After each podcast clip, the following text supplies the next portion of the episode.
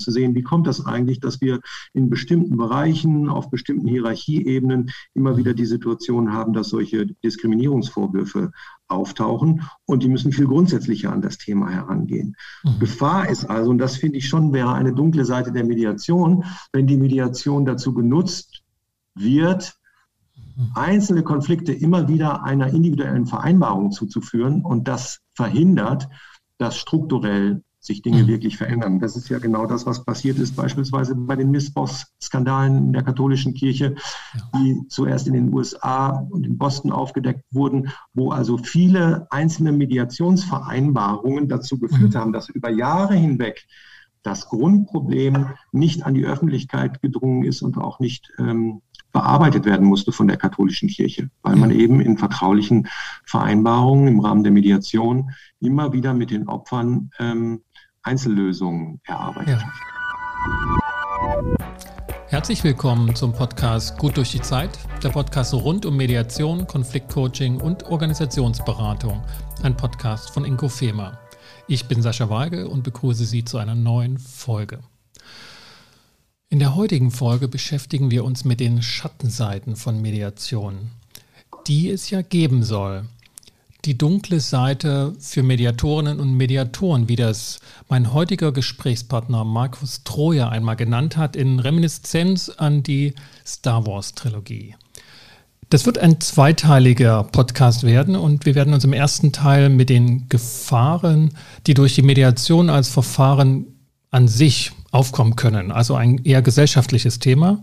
Und in Teil 2 beschäftigen wir uns mit den Gefahren für Mediatorinnen, dass sie auf diese dunkle Seite wechseln können oder zu drohen, dahin zu wechseln, wenn sie ganz konkret in Konflikten vermitteln.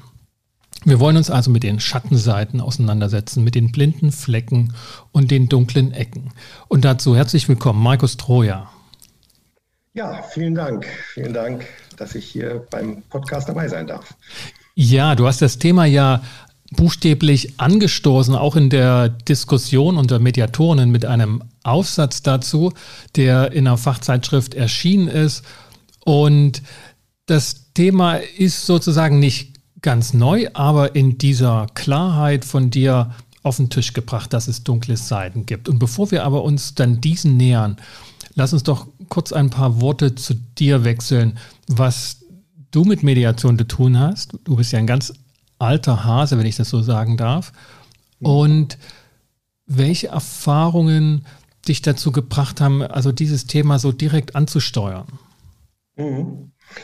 Ja, also ich habe ähm, ja tatsächlich in den 1990er Jahren angefangen, mich mit Mediation zu beschäftigen damals ähm, im Rahmen eines Forschungsprojekts bei der DFG, Deutschen Forschungsgemeinschaft, noch ähm, mir angeschaut, wie laufen Mediationsverfahren zur Lösung von Umweltkonflikten.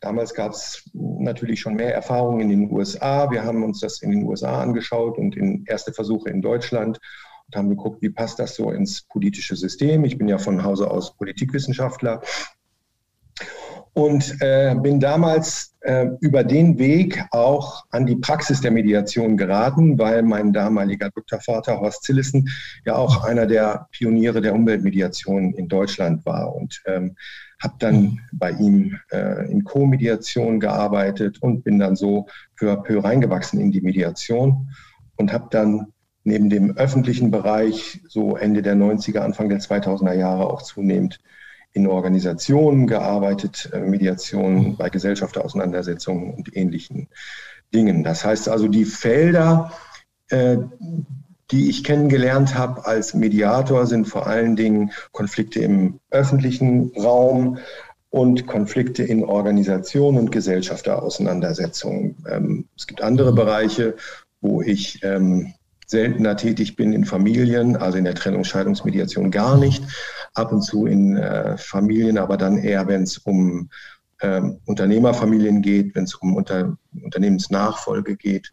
So, das sind so die Felder, äh, in denen ich tätig bin. Mhm. Ja, und äh, dadurch, dass ich da relativ äh, früh das Glück hatte, reinzukommen in diese ganze Mediationsszene und auch Mediationsentwicklung, habe ich das auch so ein bisschen äh, mitvollziehen können, wie sich die Mediation in Deutschland entwickelt hat und auch die Diskussion mhm. äh, um das ganze Thema. Mhm. So. Lass uns kurz so bei dem Thema Umweltmediation bleiben, das ja eines wirklich so der Gründungsfelder ist, neben der Familienmediation. Was sind das so für typische Streitigkeiten oder Mediationsverfahren, die dort eine Rolle spielen, damit wir uns da nochmal ein Bild machen können? Mhm. Also im Umweltbereich sind es häufig Nutzungskonflikte im öffentlichen Raum. Also äh, es geht häufig darum, dass bestimmte Infrastrukturprojekte zum Beispiel sehr umstritten mhm. sind. Um, ich bin relativ viel im Bereich erneuerbare Energien tätig zum Beispiel. Da geht es natürlich klassischerweise um Auseinandersetzungen, um die Planung, Projektierung von Windparks zum Beispiel. Und dann mhm. hat man üblicherweise im öffentlichen Bereich Investoren und Vorhabenträger, man hat äh, Genehmigungsbehörden, politische Gremien und eben auch Anwohnerinnen, Anwohner, Verbände, Bürgerinitiativen, die dort miteinander streiten und ähm, ja, da geht es mhm. sowohl, da geht sowohl um Nutzungskonkurrenzen, da geht es um Ressourcenkonflikte, aber da geht es auch viel um auch um Beziehungskonflikte und äh, mhm. ja, auch also, Dinge, die schnell ideologisiert werden. Ja, und, und, und wenn ich mir das so vorstelle, auf jeden Fall Verfahren mit vielen Beteiligten, nicht nur mit zwei Personen.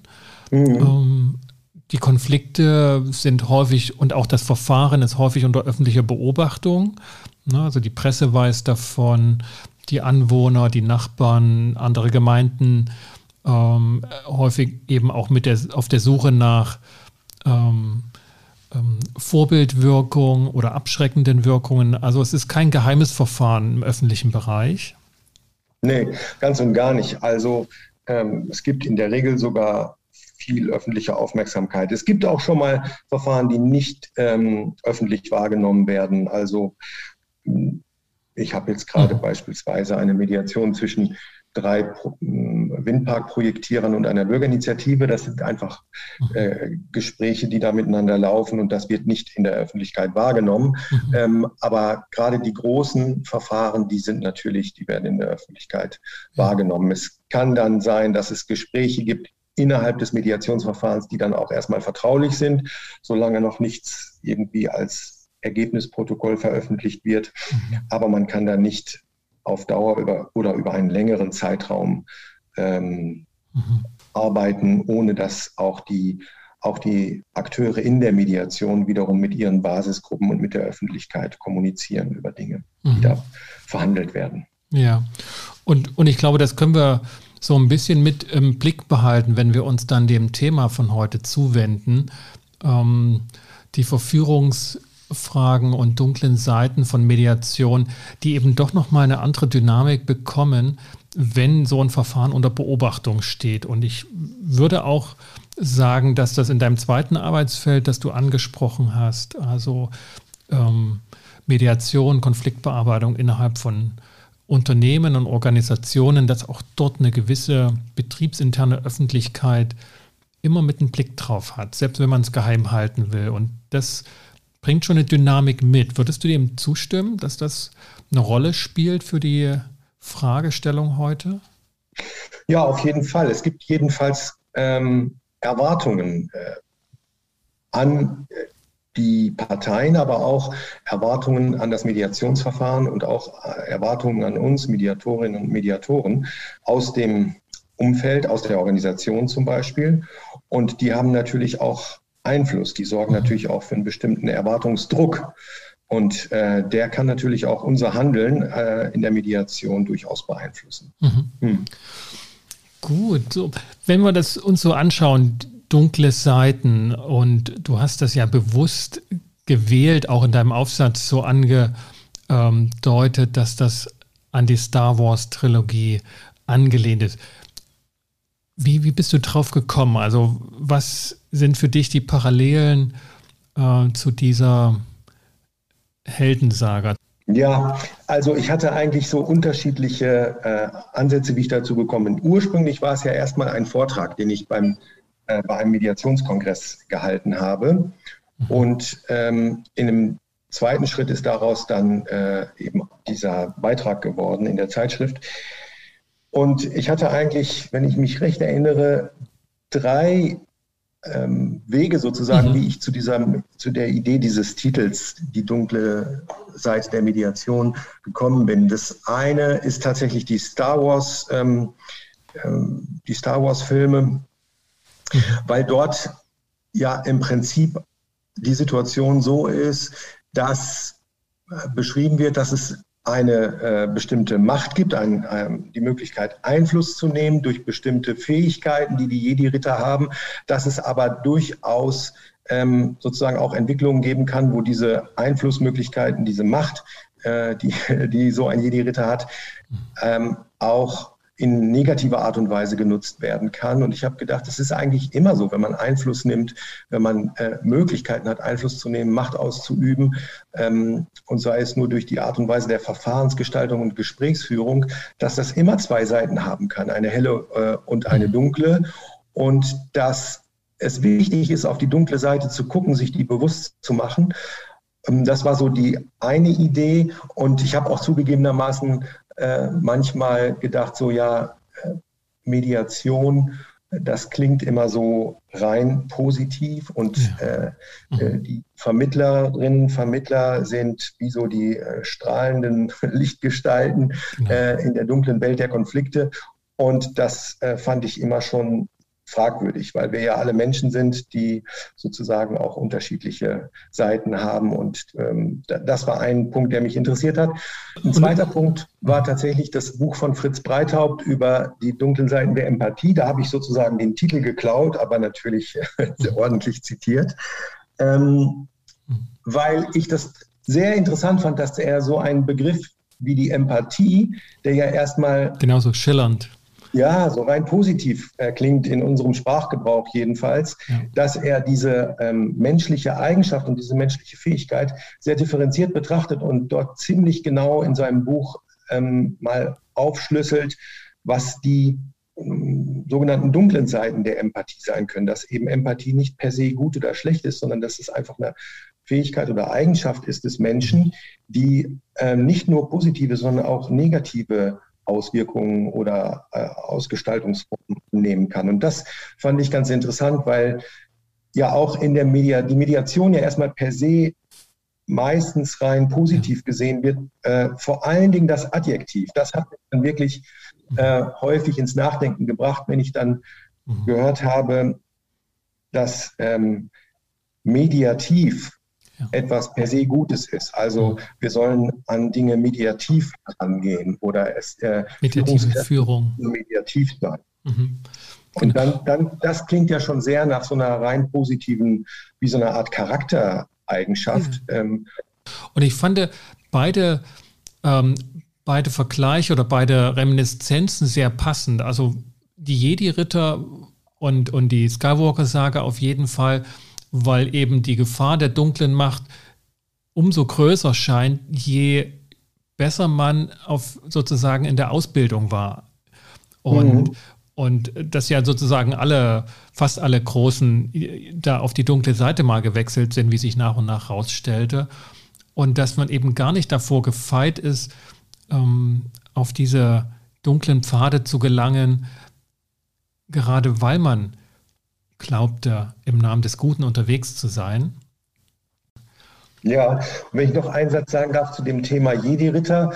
Ähm, in der Star Wars-Saga äh, ist ja der Hintergrund, dass äh, die Jedi-Ritter auf die dunkle oder einige ähm, Jedi-Ritter auf die dunkle Seite wechseln, weil sie ähm, einen schnelleren Weg finden, um zu bestimmten Ergebnissen zu kommen. Also ähm, die Verführung besteht ja darin, bestimmte Dinge erreichen zu können mit Hilfe der Macht, indem man sozusagen hm, eine Abkürzung wählt, ungeduldig wird. Und da sehe ich schon eine Parallele, weil der Druck eben teilweise natürlich auch auf uns Mediatoren relativ äh, groß ist, zu bestimmten Ergebnissen zu führen und da natürlich auch eine gewisse Versuchung darin liegt, äh, wie soll ich sagen, Abkürzungen zu wählen, die erstmal zu einem vermeintlich schnelleren oder oberflächlich schnelleren Erfolg führen. Und das hat, glaube ich, eben durchaus seine Schattenseiten. Mhm. Müsste man nochmal genau drauf gucken. Klingt vielleicht erstmal etwas abstrakt, aber ich habe es dann ja auch in dem Text so exemplarisch ja. ein paar Beispielen aufgeführt. Ja, und, und, und wir wollen ja dahin kommen, dass wir auch die Gefahren für die konkreten Mediatorinnen und Mediatoren, die jetzt vielleicht auch unsere mhm. Zuhörerinnen und Zuhörer hier sind, ähm, aufgreifen wollen.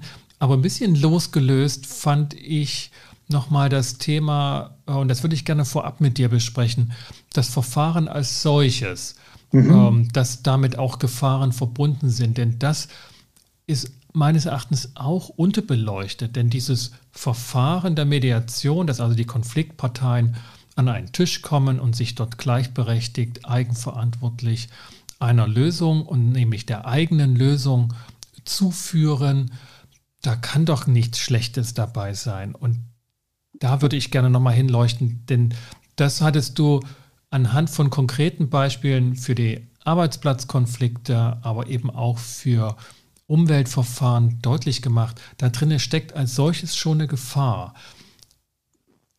Mhm, genau. Welche, ähm, nehmen wir vielleicht die Arbeitsplatzkonflikte. Ja, also vielleicht grundsätzlich die Idee ist ja, natürlich uralt und das äh, wird auch in der Mediationsszene immer wieder betont, ähm, dass Konflikte per se natürlich nicht immer schlecht sind ähm, und teilweise auch notwendig sind. Allerdings wird halt häufig das eher so betrachtet, es gibt, Mediation, es gibt Konflikte und es gibt Mediation. Und Mediation ist ein Verfahren zur Lösung von Konflikten.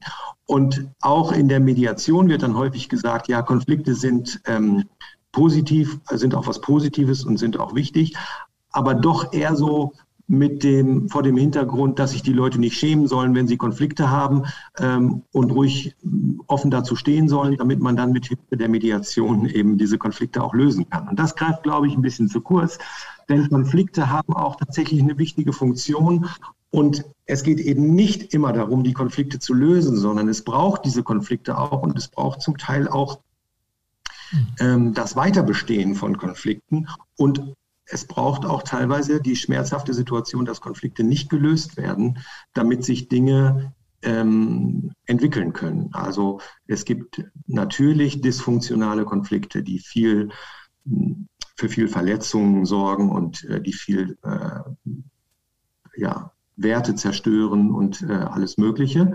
Aber es gibt eben auch ähm, viele Konflikte, die ein Symptom für etwas sind und die wichtig sind, auch geführt zu werden. Und das war so ein Hauptpunkt, den ich auch in der Praxis immer wieder erlebe, dass es schon wichtig ist, kritisch zu gucken, ist es sinnvoll jetzt über ein Verfahren wie die Mediation einen bestimmten Konflikt ähm, lösen zu wollen, in dem Sinne, dass man versucht, zwischen den Konfliktparteien eine, einige, eine Vereinbarung äh, herzustellen, dass man schaut, ob die eine Vereinbarung treffen können.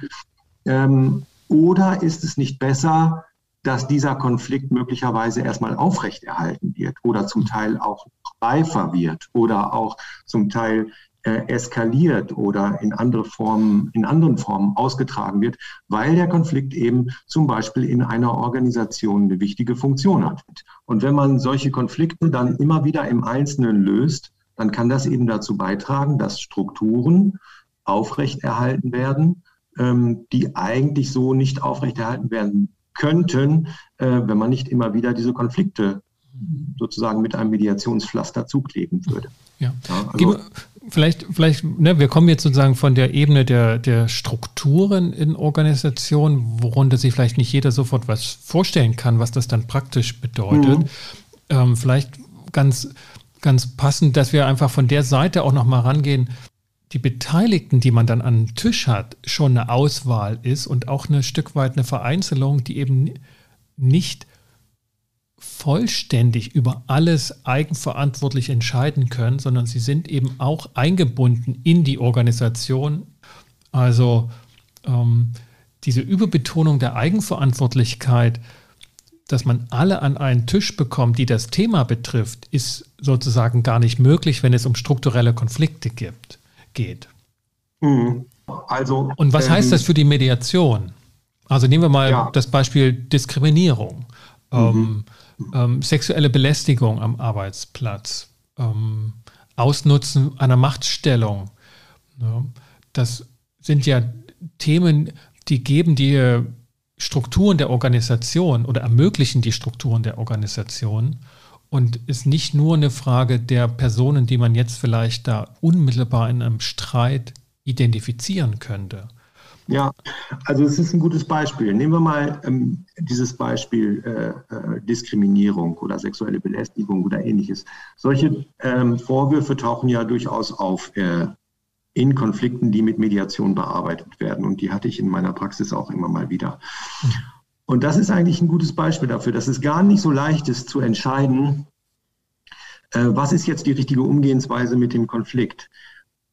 Ähm, wenn du jetzt in der Mediation eine Situation hast, wo diese Vorwürfe im Raum stehen, dann ist das Ziel der Mediation ja eigentlich, dass du mit den Beteiligten, die da in der Mediation sitzen, schaust, wie könnte eine Lösung aussehen, mit der alle einverstanden sind. Und wir haben ganz schnell so eine Tendenz, oder ich als Mediator habe ganz schnell so die Tendenz zu schauen, ich möchte jetzt gerne, dass die eine Vereinbarung kriegen, wie die das ähm, gelöst bekommen. Es kann aber gut sein, dass es für die Weiterentwicklung in der Organisation ganz gut wäre, wenn der Konflikt nicht so ohne weiteres gelöst wird, sondern wenn der erstmal noch weiter eskaliert. Und das kann ich gar nicht so leicht entscheiden. Mhm. Also wenn ich beispielsweise jemanden in der Mediation sitzen habe, äh, eine Person und äh, ich habe jetzt mal ein Beispiel im Hinterkopf, äh, das ich vor einiger Zeit hatte, und die Person sagt, ähm, ich bin eigentlich hier das Opfer ähm, sexueller Diskriminierung und die andere Seite sagt, äh, nee, das äh, wird jetzt nur vorgeschützt ähm, weil es eigentlich um Schlechtleistung geht. Und ähm, mhm. ich kann das ja im Prinzip gar nicht entscheiden, was jetzt stimmt und was jetzt nicht stimmt. Das heißt aber auch, ich kann nicht entscheiden, was jetzt das Beste ist, wie mit dem Konflikt umgegangen werden soll. Es kann sein, dass es gut ist für die Konfliktbeteiligten, dass die sich auf irgendetwas verständigen und sich nicht noch jahrelang weiter mit diesen Vorwürfen auseinandersetzen müssen oder mit diesen Problemen auseinandersetzen müssen. Es kann sein, dass es gut ist für die Mitarbeiterin zum Beispiel, die diese Diskriminierungsvorwürfe macht und dass die eine gute Lösung äh, dort mit der Arbeitgeberseite hinbekommt, ähm, die für sie und ihre eigene Zukunft wirklich positiv ist und ihr viel Leid erspart, als wenn sie sich jetzt noch jahrelang damit auseinandersetzen müsste. Es kann aber auch sein, dass es viel besser wäre, wenn sie sich nicht auf eine Einigung einlässt und ähm, die Organisation praktisch gezwungen wird, diese möglicherweise häufiger auftretenden Diskriminierungsvorwürfe strukturell anzugehen und zu sehen, wie kommt das eigentlich, dass wir in bestimmten Bereichen, auf bestimmten Hierarchieebenen immer wieder die Situation haben, dass solche Diskriminierungsvorwürfe auftauchen und die müssen viel grundsätzlicher an das Thema herangehen. Mhm. Gefahr ist also, und das finde ich schon wäre eine dunkle Seite der Mediation, wenn die Mediation dazu genutzt wird, einzelne Konflikte immer wieder einer individuellen Vereinbarung zuzuführen und das verhindert, dass strukturell sich Dinge mhm. wirklich verändern. Das ist ja genau das, was passiert ist, beispielsweise bei den Missbrauchsskandalen in der katholischen Kirche, die zuerst in den USA und in Boston aufgedeckt wurden, wo also viele einzelne Mediationsvereinbarungen dazu geführt mhm. haben, dass über Jahre hinweg das Grundproblem nicht an die Öffentlichkeit gedrungen ist und auch nicht ähm, bearbeitet werden musste von der katholischen Kirche, weil man eben in vertraulichen Vereinbarungen im Rahmen der Mediation immer wieder mit den Opfern ähm, Einzellösungen erarbeitet ja. hat. In regulären Mediationen meistens dann äh, auch einen geldwerten Ausgleich ja. da festgelegt hat und äh, das dann dazu führte, dass da die Mächtigeren äh, sehr machtvoll mit diesem Instrument der Mediation umgehen konnten. Mhm. Ist das etwas, wo, wo du dann als Mediator in die Position auch kommst, okay, das ist jetzt eigentlich nicht eine Frage zwischen den Beteiligten hier, sondern wenn es um Strukturen geht, dann müssten das wirklich die Vorstände oder die Geschäftsführungen angehen, das Thema und entscheiden, ob das ein solches Thema ist oder eben nicht. Mhm. Also da würde ich das ist ja eigentlich der Übergang von Mediation zur Organisationsentwicklung oder die Frage, ob Mediation auch ein Baustein äh, in und für die Organisationsentwicklung sein kann. Und das kann schon der Fall sein, wenn es gut läuft, ähm, dass du in der Mediation oder dass in Konflikten einzelne Personen oder Funktionsträger ähm, Konflikte austragen, die ganz stark auch strukturelle Gründe haben. Ich hatte im letzten Jahr einen ganz interessanten Fall. Da ging es um das Nebeneinander von hierarchischen Strukturen und agilen äh, mhm. Strukturen in der Zusammenarbeit. Und ähm, dort hatte ich einen ähm, Vorgesetzten und eine Mitarbeiterin in der Mediation. Ähm, und in der Organisation gab es sozusagen beides nebeneinander. Es gab noch die klassischen hierarchischen Zuständigkeiten und Linien und gleichzeitig aber auch agile Formen des äh, Zusammenarbeitens. Und diese Mitarbeiterin hatte eben, ähm, wie soll ich sagen, eine sehr äh, einflussreiche Position im Rahmen dieser agilen Strukturen, weil sie ähm, in so vielen Netzwerken wie so im Zentrum saß. Mhm. Und gleichzeitig war aber äh, ihr formaler Chef, äh, jemand, der in der anderen Logik eben auch ihr Vorgesetzter war. Mhm. Aber das funktionierte eben teilweise nicht nebeneinander. Und das ist auch in der Mediation deutlich geworden, dass das für die beiden gar nicht so leicht ist, dieses beides nebeneinander hinzubekommen, weil äh, in der einen Logik ähm, ist man sozusagen gleichberechtigter Partner auf Augenhöhe und in der anderen Logik ist man plötzlich, hat man eine hierarchische mhm. Arbeitsbeziehung und das nebeneinander hinzubekommen ist nicht so ohne. So, jetzt. Hm, also selbst wenn den Beteiligten das ja sofort offenbar ist und sofort bewusst ist auch, dass das ein Problem ist, diese unterschiedlichen Perspektiven, löst sich dadurch noch lange nicht der Konflikt zwischen den Beteiligten auf.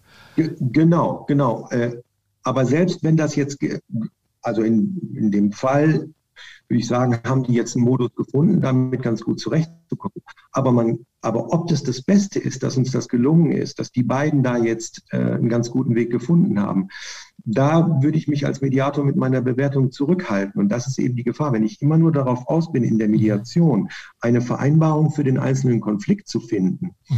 dann, ähm, dann geht die ganze Energie eben auch dahin. Es kann aber auch gut sein, dass es gut wäre, wenn solche Konflikte nicht gelöst werden in der Organisation und immer häufiger auftauchen und dadurch das Unternehmen insgesamt gezwungen wird, mhm. grundsätzlich ja darüber nachzudenken, ob dieses Nebeneinander dieser beiden Logiken von äh, hierarchiefreiem und hierarchischem Arbeiten, ob das so geht oder ob man da was verändern muss. Da, da müssen wir, also da muss ich auch nochmal sozusagen eine Seitenstraße aufbauen, ähm, weil du so auch gerade sagtest, ne, ob das jetzt gut ist, dass dieser Konflikt gelöst wurde, stellt ja sofort die Frage, für wen gut. Ähm, ja. Und hier wäre dann mhm. die Organisation sicherlich als Auftraggeberin die entscheidende Rollenträger oder, oder die entscheidende Person, in Anführungsstrichen, ne, eine juristische Person. Ist das dann ja, eine Frage, die die Beteiligten als Rollenträger abgeben müssen für dich und, und organisierst du das dann so, dass letztlich das Ergebnis, wenn die einen Modus Vivendi gefunden haben, dass der nochmal überprüft wird von der Organisation. Das wäre ja eigentlich naheliegend ne? für die Mediation als, äh, für die Organisation als Interessierte an der Konfliktlösung. Mhm. Ja, also ist es gut, genau, das ist ja die Frage, für, äh, für wen und da stellt sich gleich die Frage, wer ist denn mein Auftraggeber äh, mhm. in der Mediation? Und einerseits habe ich in dem Fall beispielsweise jetzt die Ebene noch oberhalb dieser Beteiligten, die Führungsebene oberhalb dieser Beteiligten, die der Auftraggeber ist. Mhm. Und für die würde ich sagen, war das vor allen Dingen wichtig, dass die beiden wieder miteinander äh, klarkommen, weil die eine wichtige Rolle spielen in der Organisation und äh, das gut ist, wenn das einigermaßen klappt. Für die Beteiligten selbst ist es natürlich auch eine große Entlastung, wenn die nicht ständig diese Spannung des Konfliktes haben. Und diese beiden Konfliktparteien sind natürlich auch meine Auftraggeber. Aber die Organisation insgesamt ist in gewisser Weise ja auch meine Auftraggeberin, ähm, die vielleicht erstmal über die Personalabteilung auf mich zugekommen ist, bevor ich dann mit der vorgesetzten Ebene oberhalb des Konflikts gesprochen habe. Ähm, und die schaut natürlich auch grundsätzlich darauf, wo entstehen Konflikte und mit welchen Mitteln bearbeiten wir die Konflikte. Und für die wäre es sicherlich wichtig, dieses grundsätzliche Thema äh, anzugehen. Und das kann ich dann in der Mediation, wenn das den Beteiligten immer bewusster wird, kann ich natürlich mit denen besprechen, wie die das wiederum in ihrer Organisation vielleicht weiter thematisieren können oder möglicherweise bin ich selber da auch noch weiter ähm, aktiv. Aber äh, wie soll ich sagen, es gibt eben unterschiedliche oder der Konflikt hat mhm für unterschiedliche Auftraggeber oder für unterschiedliche Akteure in der Organisation auch eine unterschiedliche Bedeutung, eine unterschiedliche. Funktion. Daraus entstehen unterschiedliche Erwartungen. Und gefährlich wird es jetzt, wenn ich als Mediator praktisch noch ein Selbstverständnis habe, meine Aufgabe ist es, dass die, dass die Konfliktparteien eine Vereinbarung erzielen äh, und das dann ist die Mediation erfolgreich. Und wenn das nicht gelingt, dann ist die Mediation gescheitert. Ja. Wenn ich wenn ich mir dieses Selbstverständnis zu eigen mache, dann laufe ich eben Gefahr, mich auch schnell und damit auch die Mediation missbrauchen zu lassen, für was, für, für was, für solche Dinge, die wir eben angesprochen haben, dass eben ähm, strukturelle Probleme immer dadurch aufrechterhalten werden, dass individuelle Konflikte mit Mediation gelöst mhm. werden. Ja, ich meine, da komme ich sozusagen auf einen, also auch von einem, auf einen blinden Fleck, glaube ich, innerhalb der Mediationslehre, ähm, wenn man so will, äh, zu sprechen. Denn wenn man die Organisation als Auftraggeberin nimmt, ne, die dann auch die Mediation mhm. bezahlt und sagt, bitte stellt wieder Arbeitsfähigkeit her, mhm. ähm, Person A, Person B, dass ganz selten Mediatorinnen oder auch in der Mediationsliteratur darauf kommen, dass nicht nur die beiden Personen da in der Mediation sind, sondern auch die Organisation ja. irgendwie vertreten. Mhm. Ob schon das doch einer der absoluten Grundsätze der Mediation ist, dass alle Beteiligten, alle Interessierten, die ein Interesse an der Konfliktlösung haben, mit an den Tisch sollen. Aber irgendwie scheint das bei der Organisationsmediation überhaupt noch nicht angekommen zu sein, dass ja die, die, die Organisation selbst das ursprüngliche Interesse verkörpert, an der Lösung ein Interesse zu haben indem sie die Mediation initiiert, beauftragt, bezahlt und letztlich auch den Daumen hebt oder senkt über die Qualität der Mediation. Hm. Also wir können das natürlich in der Mediation jetzt rein methodisch schon versuchen, etwas aufzufangen. Äh, beispielsweise, indem wir immer wieder auch nach Außenperspektiven fragen, auch die Beteiligten, die dort in der Mediation sitzen, dass wir die fragen, wie ist denn da eigentlich die Perspektive ähm, der Abteilung oder dieser Organisationseinheit? Oder ich mache es halt ab und zu, dass ich tatsächlich physisch so einen Stuhl dahinstelle und sage, der Stuhl steht jetzt mal für die Gesamtorganisation und das Interesse der Gesamtorganisation und man guckt dann da mal hin und sagt, wenn ich jetzt die Organisation hier fragen würde und ich gucke in Richtung dieses Stuhls, was würde die denn sagen? Dadurch kann man das natürlich ein bisschen äh, auffangen. Mhm. Aber es stimmt schon, ähm, die Frage ist auch, wenn die Organisation jetzt eine Person wäre, die reden könnte, was die sagen würde. Die würde möglicherweise auch nicht sagen, doch dieser Konflikt ist wichtig. Der, für die Organisation ist der Konflikt auch wie für uns Menschen der Schmerz im Körper. Wenn, wenn dir dein Fuß wehtut, dann bist du auch froh, ähm, wenn du da irgendeine Spritze bekommst, äh, die dafür sorgt, dass der Fuß nicht mehr wehtut. Gleichzeitig ist es aber so, dass du froh sein kannst, dass dir der Fuß wehtut, weil dich das dazu zwingt, da irgendwann mal genauer drauf zu gucken, ob da eigentlich alles in Ordnung ist oder ob du nicht grundsätzlich was ändern musst, weil du beispielsweise irgendwie falsch läufst oder äh, da auf irgendetwas achten musst. Wenn du aber immer wieder sozusagen eine Mediationsspritze in den Fuß bekommst, sodass das alles wieder erstmal schmerzfrei läuft, kann das dazu führen, dass das, was du eigentlich tun müsstest, deine Ernährung umzustellen oder äh, grundsätzlichere Dinge in äh, Organisationssprache gesprochen, strukturelle Veränderungen vorzunehmen, statt nur individuelle Vereinbarungen zu finden, dass das unterbleibt. Ne? Und mhm. das ähm, ist eine Gefahr, wenn wir Mediation, wenn wir halt denken, Konflikte müssen gelöst werden und dafür ist Mediation das Tool. Ja, ja. Wäre denn das, Problem abgemildert. Ich nehme, ich nehme mal den Fall, den du geschildert hast mit den beiden Personen, die dort hierarchisch und agil noch mhm. so eingebunden waren. Wenn der vorgesetzte Person, die dir sozusagen den Auftrag gegeben hat, wenn die zu den Mediationsgesprächen zumindest zum Teil oder auch am Ende um die Vereinbarung nochmal überprüfend sich anzuhören mhm. und damit auch prüfen könnte, ist das hier nicht ein strukturelles Thema, was wir uns, was wir uns hier anschauen können, äh, wenn die mit dazugezogen wird. Also wäre das ja. Problem dann mhm. lösbar und ist das für dich da in, in deiner Praxis ähm, eine vorstellbare Vorgehensweise oder ist es sogar so auch geschehen?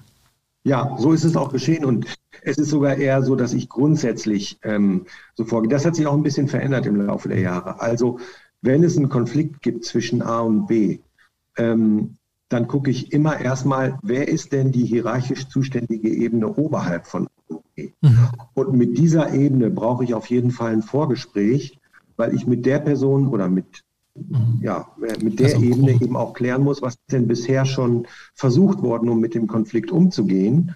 Und diese Ebene ist ja eigentlich erstmal in der Organisationslogik zuständig für den Konflikt. Und mit der Ebene also mit der, mit dem, mit der Führungsebene darüber, kläre ich, ist denn überhaupt Mediation ähm, der richtige Weg? Äh, was mhm. kann diese Führungsebene selber tun? Äh, Gibt es andere Ansätze? Und wenn Mediation dann sowohl aus Sicht äh, der zuständigen Führungsebene oberhalb des Konflikts als auch aus meiner Sicht nach diesem Vorgespräch ein ganz guter Weg äh, ist, dann ist aber diese ähm, vorgesetzten Ebene mindestens mal am Anfang und am Ende auch dabei. Das heißt, gar nicht ich bin derjenige, der da die ersten Begrüßungsworte spricht in einer ersten Mediationssitzung mit äh, A und B, sondern deren gemeinsamer Vorgesetzter oder deren gemeinsame Vorgesetzte. Ja. Äh, die, die eröffnet das Ganze. Und die ist auch am Ende dabei, um sich dann nochmal die Ergebnisse anzuhören. Teilweise ist sie auch die ganze Zeit dabei, aber das kommt ein bisschen auf den Fall an. Aber jedenfalls am Anfang und am Ende. Mhm. Ja, also hat sich bei mir in die gleiche Richtung verändert. Ich finde es auf der einen Seite legitim, dass sozusagen auch vorgesetzte Konfliktmanagement im Wege einer Mediation ein bisschen von sich wegdelegieren können, solange das nicht so eine Wegschieben ist, dass mhm. also da ein Externer rangeht, finde ich auch aus zwischenmenschlicher Dynamik durchaus sinnvoll. Aber auf der anderen Seite ist mir mehr und mehr wichtig, deutlich zu machen, dass diejenigen im Grunde genommen immer mit am Tisch sitzen müssten. Ja, ja. Weil In ihrer sie, Zuständigkeit. Also, absolut, genau. Ja, weil, sie, weil sie ja ganz deutlich machen, ich habe ein Interesse daran, wie dieser Konflikt gelöst wird. Also, mhm. denn wenn er nicht gelöst wird, hätten wir als Organisation ein Problem, weil wir das nicht zulassen können, dass die da so ihre, ihr Unwesen treiben, ne, mal ganz salopp gesagt. Lass uns doch noch so zum, zum Abschluss dieses ersten Teils nochmal so das Arbeitsgebiet öffentliche Planung und Baurecht, Energierecht jetzt hochmodern durch die Energiewende aufgekommen, das nochmal ins Auge fassen, wo da das ähm, Verfahren Mediation in der Gefahr ist, sich sozusagen in, in die mhm. dunklen Bereiche hinzuentwickeln, weil dort ja nochmal doch die Dynamik etwas anders gelagert ist. Zumindest scheint mir das so. Und ich bin in dem Bereich ähm, eher so von der wissenschaftlichen Seite vor zehn Jahren damit betroffen gewesen. Ich habe dort wenig praktische Erfahrung, im Gegensatz zu dir. Wie, wie stellt sich das in der Praxis dar bei so großen öffentlichen äh, Fragestellungen? Naja, es gibt schon gewisse äh, Analogien. Also eine oder Parallelen, sagen wir mal so. Es ist schon auch die Parallelität, dass Konflikte im öffentlichen Bereich immer auch mh, hm, ein Zeichen dafür sind, dass dort äh, Veränderungsbedarf gibt. Und Konflikte waren zum Beispiel in der Umweltpolitik immer ein Motor für Modernisierung.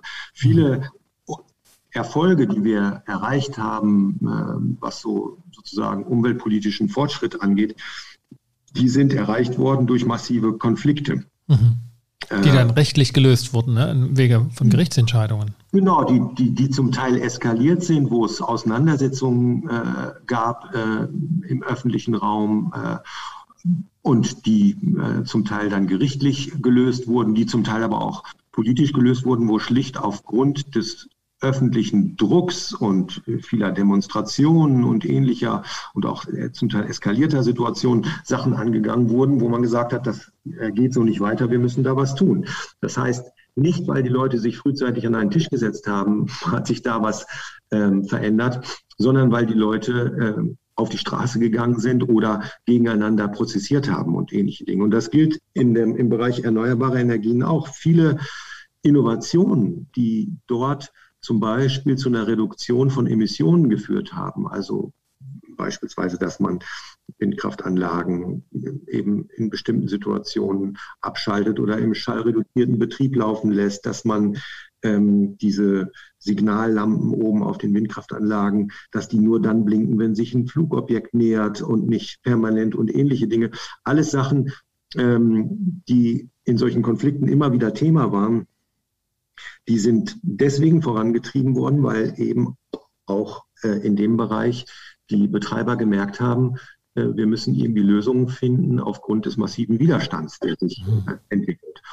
Und es ist natürlich eine Gefahr, wenn man äh, zu früh sozusagen einen Konflikt löst, indem man irgendeine Vereinbarung äh, findet im Einzelfall, dass dieser Handlungsdruck, dass der dann nachlässt und mhm. nicht äh, groß genug ist. Und das ist, wie soll ich sagen, immer eine, ein Abwägen im öffentlichen Bereich, wo die Konfliktparteien und in Vor wenn ich Vorgespräche führe mit den Konfliktparteien, mit den unterschiedlichen Gruppierungen, die in so einem Verfahren an einer Mediation teilnehmen müssten, dann versuche ich die nicht zur Mediation zu überreden, sondern ich versuche mit denen in ein Gespräch zu kommen, damit die bewusst für sich gut abwägen, ist es besser, sich sozusagen einbinden zu lassen im Rahmen der Mediation und an einer Lösung für den Fall mitzuarbeiten? Oder ist es besser, die Ressourcen auf andere Formen der Auseinandersetzung zu konzentrieren.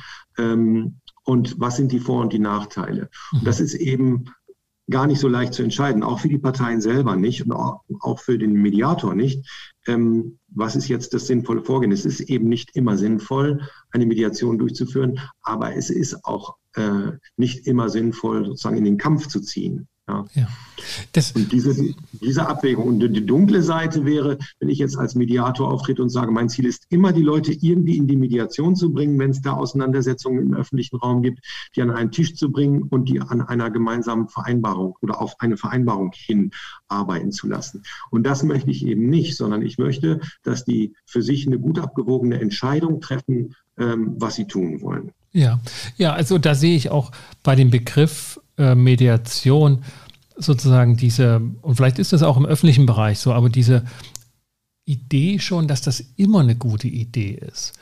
Nicht nur, dass sie da eine Einigung finden, das muss ja gar nicht sein, aber es besteht so die Vorstellung, auch, auch unter Mediatoren, ähm, das kann nie falsch sein, sich an den Tisch zu setzen und zu reden. Mhm. Um, es geht ja nichts verloren, die können ja danach immer noch vor Gericht gehen. Und mhm. dass dort schon sozusagen ähm, die Straße zur dunklen Seite hin gebaut wird, weil in solchen Bereichen doch deutlich ist, das Verfahren als solches kann auch eine suboptimale, auch eine hinderliche Idee sein, durchzuführen, weil es A, die Ressourcen schon mal bindet, A, die Zeit voranschreitet und auch schlichtweg Politik damit getrieben wird. Also ich höre häufig von Konfliktparteien, dass es ihnen total wichtig ist, dass sie die Mediation initiiert haben, dass sie die erste Idee dazu hatten. Mhm. Also wenn es ein Vorteil für die Mediation dann ist, äh, im Hinblick auf die Einigung, weil man gezeigt hat irgendwie, na, ich wollte schon lange, dass wir uns vernünftig zusammensetzen. Um, und dass die, auch Parteien sehr eskalierend darauf reagieren, wenn die andere Seite behauptet, sie hatte die erste Idee dazu gehabt und wollte das schon lange machen. Und das zeigt für mich deutlich, dass das Verfahren als solches ähm, sozusagen schon mit, mit Pluspunkten versehen wird, wenn man das will. Und mhm. im Umkehrschluss, es ist wie ähm, ein Makel, wenn man das abgelehnt hat. Und es fällt ja. Parteien tatsächlich schwer, wenn jemand die Idee aufgebracht hat, Mediation, dann merke ich richtig, wie sich bei Unlust und bei Abwägungen, die zu den Nein geführt haben, wie sich dann Ausreden einfallen lassen wird, dass man das mit Gesichtswahren ablehnen kann. Mhm. Ja, ja, es ist natürlich, es klingt natürlich auch erstmal so vernünftig. Ne? Es ist doch immer besser, sich an einen Tisch zu setzen und zu reden. Und es ist begründungsbedürftig, wenn man das nicht machen möchte. Genau. Ähm, aber es kann eben auch sein, dass es wichtig ist, sich erstmal nicht an einen Tisch zu setzen, sondern erstmal andere Wege weiterzugehen, um überhaupt erstmal als Verhandlungspartner so ernst genommen zu werden, dass man auch mit einem gewissen Einfluss sich an den Verhandlungstisch setzen kann. Ja. ja also, dass man sich nicht zu früh einbinden lässt. Und ähm, das abzuwägen, sagen wir mal so, ich habe da auch nicht, ähm, es gibt da nicht eine generelle Marschrichtung, dass es per se gut ist oder per se nicht gut ist, sich dann an einen Tisch zu setzen oder das zu initiieren, sondern ich finde es halt wichtig, sich im konkreten Fall genau zu überlegen, ähm, was sind die Vor- und die Nachteile, welche Chancen gibt es, welche Risiken, ist es der richtige Zeitpunkt, ähm, um dann auch äh, wirklich zu schauen, ja, Mediation oder ein anderer Weg. Und mhm. ähm, häufig ist Mediation schon äh, ein guter Weg aber eben nicht grundsätzlich. Und gerade im politischen Bereich habe ich auch oft Situationen erlebt, wo die Mediation eben durchaus auch mit einem gewissen strategischen Interesse eingesetzt wurde, weil es beispielsweise irgendwie eine Koalitionsvereinbarung gab, wo man sich, um überhaupt äh, regierungsfähig zu sein, dazu hat hinreißen lassen, dass man sagt, okay, zu einem bestimmten strittigen Thema vereinbaren wir nochmal einen runden Tisch und weil man das dann in dem Koalitionsvertrag so niedergeschrieben hat, wird er jetzt auch durchgeführt, obwohl man im Prinzip gar nicht mehr ergebnisoffen an das Ganze rangeht, sondern sagt, aber ändern können wir eigentlich an den äh, Planungen nichts mehr. Mhm. So, und das ist ja dann gut, wenn das wirklich transparent ist und alle wissen, worauf sie sich einlassen. Aber wenn das sozusagen, ähm, ja, wenn die Mediation instrumentalisiert wird, ähm, dann ist es ein Problem. Ja, und, und, und, es, und es wird gemacht, ne? und es, es wird eingepflegt in das organisationale oder auch gesellschaftliche Instrumentarium, Konflikte zu bearbeiten und nicht, nicht immer mit der Idee die Mediatoren verfolgen. Mhm. Ja, mir, mir ist das mal von einem Medianten deutlich geworden, der ähm, im Rahmen eines Gerichtsverfahrens den Mediationsvorschlag angenommen hat mhm. und dann in der Mediation war und dort auch sich den Vorwurf gefallen lassen müsste, das hätte er schon viel eher haben können und warum er denn vorher die Mediation abgelehnt hatte. Mhm. Und er hat das dann deutlich auf den Punkt gebracht. Ich sagte, das ist für mich, für ihn eine andere Situation, im Rahmen eines Gerichtsverfahrens dann sich an einen Tisch zu setzen. So auch mit mhm. Vorschlag des Richterkollegiums Mhm. als das von Anfang an sich an einen Tisch gesetzt wird, weil eben der Kontext dieses Mediationstischs ein anderer war. Und da ist mir auch ein Licht aufgegangen, sagt, das stimmt. Wir nehmen zwar den Mediationstisch sehr in den Fokus und gucken, dass dort alles nach den Regeln der Kunst läuft, mhm. aber der Kontext dieses Tisches, wie kommt der zustande, ähm, der spielt auch nochmal eine größere Rolle und da hat auch das Rechtssystem einfach einen ganz starken Einflussfaktor, der eben auch erst auf Augenhöhe manchmal ermöglicht. Ja, ja, absolut. Ich meine, das Umgekehrte, äh, die, die Erfahrung, äh, die werden wir wahrscheinlich ja beide häufiger auch schon gemacht haben, dass Parteien mit sehr viel Vorbehalt und Skepsis in die Mediation kommen mhm. und dann feststellen, dass sie dort zu guten Ergebnissen kommen und am Ende wirklich auch überrascht sind, ja zum Teil sogar fragen, äh, sich selbst fragen, wieso haben wir das nicht viel früher gemacht oder ähm, mhm. warum musste es erst so weit kommen und äh, oder auch fragen, das fand ich, ich hatte das vor zwei, zwei, drei Wochen, ähm, fand ich das auch ganz interessant, dass eine Konfliktpartei im Nachhinein nochmal fragte, können Sie nochmal erklären, wie das jetzt eigentlich gelungen ist, dass wir mhm. uns jetzt hier geeinigt haben?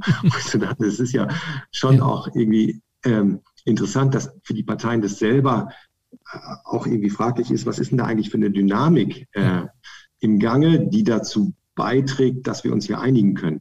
Ja. So, das gibt es ja auch. Ähm, nur weil man das manchmal erlebt und weil das so beglückende Momente sind, äh, sollte man daraus nicht den Schluss ziehen, das Ziel ist immer, die Leute an einen Tisch zu holen und auf Vereinbarung zu bringen, ja. sondern das Ziel ist, dass die sich möglichst bewusst entscheiden können, was sie in einer Konfliktsituation jetzt tun sollen.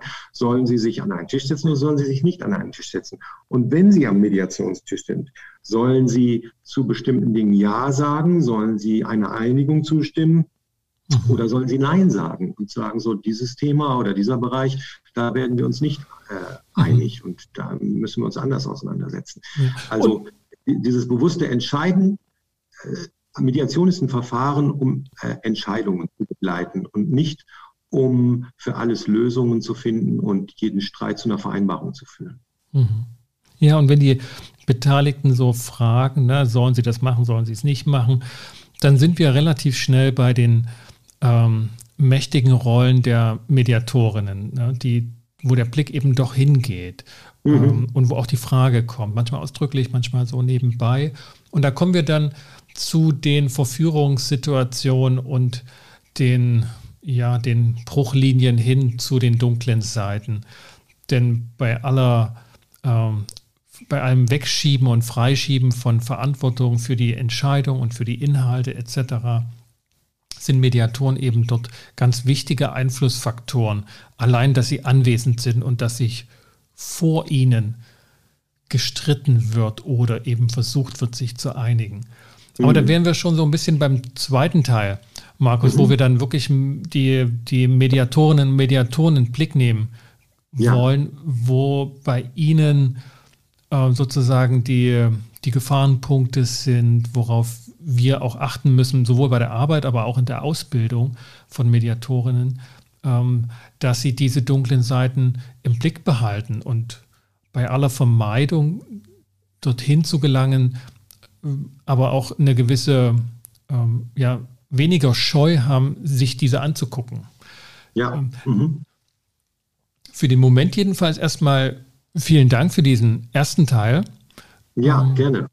Hat mir viele gute Erfahrungen auch nochmal wachgerufen, als du so erzählt hast, ähm, wie die Punkte oder wie die dunklen Seiten da des Verfahrens als solches ähm, aufkommen können. Und ich freue mich auf den zweiten Teil. Prima, ja, danke. Ich freue mich auch und bin gespannt. Eins, zwei erstmal. Mach's gut. Tschüss. Du auch. Ja, tschüss. Okay, du, schön, schönen Vielen Abend. Dank schon mal. Ciao. Bis denn. Tschüss. Dass Sie dabei waren. Und Markus Troja zu den dunklen Seiten der Mediation und den Problemen, die durch das Verfahren der Mediation als solches aufkommen können. Das war der erste Teil zu den dunklen Seiten der Mediation. Und wir werden uns im zweiten Teil dann mit den Gefahren für Mediatorinnen und Mediatoren beschäftigen, worauf wir als Konfliktvermittler und Konfliktvermittlerinnen achten müssen und was wir tun können, um diese Pfade einerseits zu meiden, äh, andererseits aber auch ihre Existenz nicht zu verleugnen und Mediation in ein grelles Licht zu stellen, das verhindert, dass wir eher seine Schattenseiten sehen. Vielen Dank, dass Sie mit dabei waren, hier beim ersten Teil. Wenn Sie Fragen haben oder Ergänzungen, dann schreiben Sie doch einfach eine E-Mail an s.weigel.inkofema.de. Die Adresse werde ich nochmal in den Shownotes äh, notieren und dann nehme ich diese Anregung hiermit auf.